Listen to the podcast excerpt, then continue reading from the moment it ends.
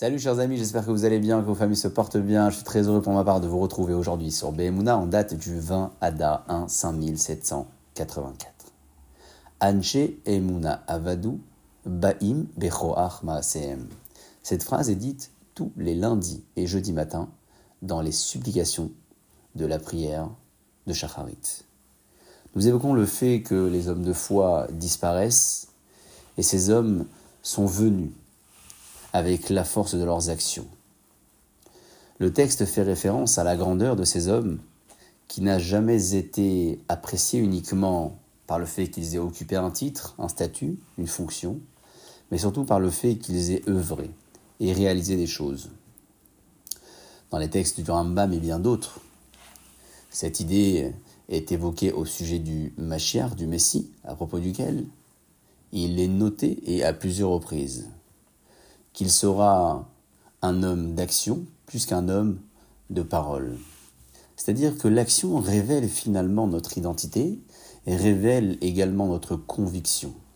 Et c'est en regardant les actions faites par ces grands hommes que nous nous inspirons, nous aussi, pour réaliser à notre tour. C'est pourquoi, lorsque nous évoquons la disparition de ces hommes de foi qui ont marqué notre génération et marqué notre histoire, n'évoquons pas simplement le fait qu'ils aient eu un titre, mais nous évoquons surtout le fait qu'ils aient œuvré et qu'ils aient réussi par la force de leurs actions de progresser, de faire progresser le monde. C'est tout à l'image de cet homme qui avait souhaité mettre un projet pour changer le monde. Cet homme-là souhaitait réaliser un projet pour pouvoir faire progresser un public autour de lui. Et son maître lui avait répondu en disant qu'il devait avant tout se changer lui-même. Et après avoir réussi ce changement, il réussirait, selon lui, à faire changer systématiquement les personnes qui le côtoieraient. Nous avons ici un exemple, et bien d'autres encore, qui démontrent combien les actions de l'homme sont révélatrices de sa conviction, mais combien elles sont influentes, et bien plus encore que ces simples paroles.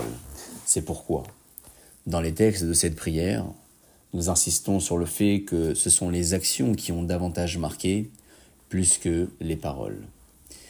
Sur ce, chers amis, je vous souhaite de passer une excellente journée, pour vous et pour vos familles. En continuant à prier pour celles et ceux qui en ont besoin et en espérant nous aussi pouvoir réussir à œuvrer et grandir en même temps en faisant grandir autour de nous.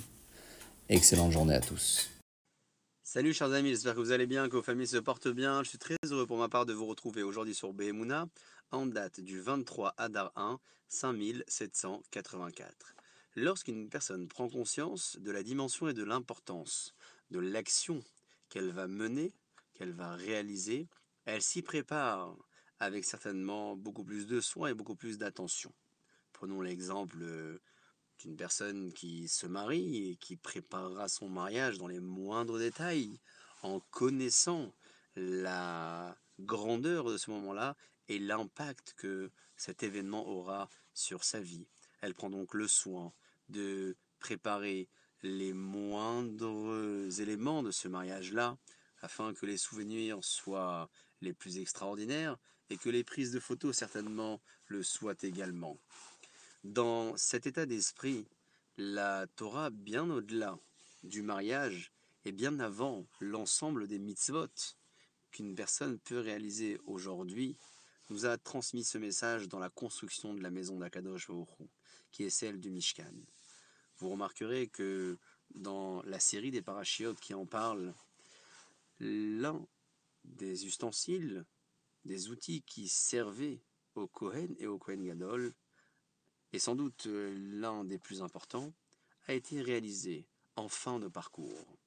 Il s'agit du kior, vous savez, ce, robinet euh, équipé de euh, différents points d'eau qui permettait au Kohen et au Kohen Gadol de se laver les mains et les pieds en simultané avant de servir euh, au Beth Amikdash, eh bien ce Kior a été noté dans la parachat Kitissa, alors que dans la parachat Teruma, et Tetzavé, les deux parachutes précédentes, la Torah avait déjà évoqué l'ensemble des réalisations du Mishkan.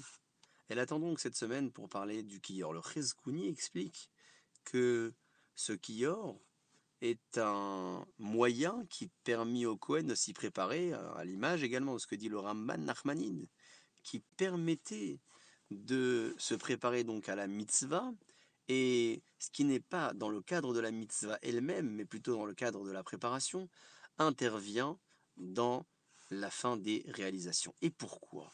Eh bien parce que lorsqu'une personne est consciente de l'importance du service et de l'action qu'elle va mener, elle s'y préparera certainement avec beaucoup plus de soin. C'est pourquoi la Torah a choisi tout d'abord de parler de l'ensemble des confections, de l'ensemble des réalisations, pour ensuite terminer par cette euh, préparation faite près du kior et du robinet, une préparation qui nous tient à cœur encore aujourd'hui, puisque nous allons aussi prendre euh, le soin de nous laver les mains avant de prier, en sachant la grandeur de la prière et en connaissant également l'influence qu'elle peut avoir sur notre quotidien et sur notre vie. Sur ce, chers amis, je vous souhaite de passer une excellente journée pour vous et pour vos familles. Je vous dis à très bientôt.